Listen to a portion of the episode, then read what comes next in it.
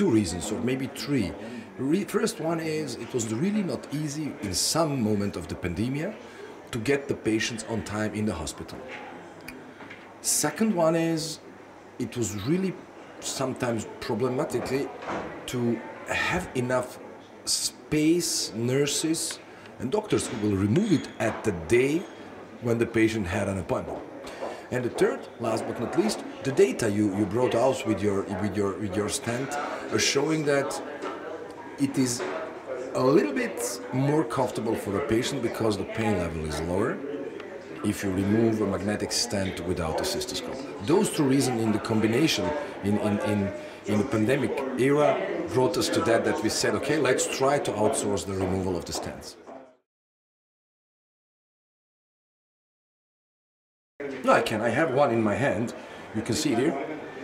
This is the magnetic part. And what is special is exactly this, this small dot here. Uh, you can remove it without a cystoscope. You can you can rem you remove it if you're lucky with without even putting the patient in a, in a, in a position. It is something what we never tried before this product came, and this is what makes it really special.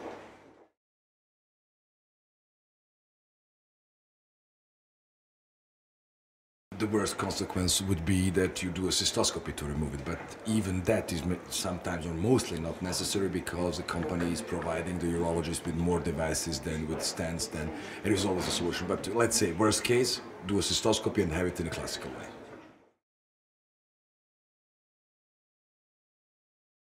I'm thinking if, that I'm not wrong if I say that you have a different sparing of 100 euro per case it's something in that range because you don't have sterilizations, you don't have you have less service of the of the cystoscopes, you don't have a, a, problem with the with the team, you don't need a nurse to assist you, you don't need additional person, you don't need water.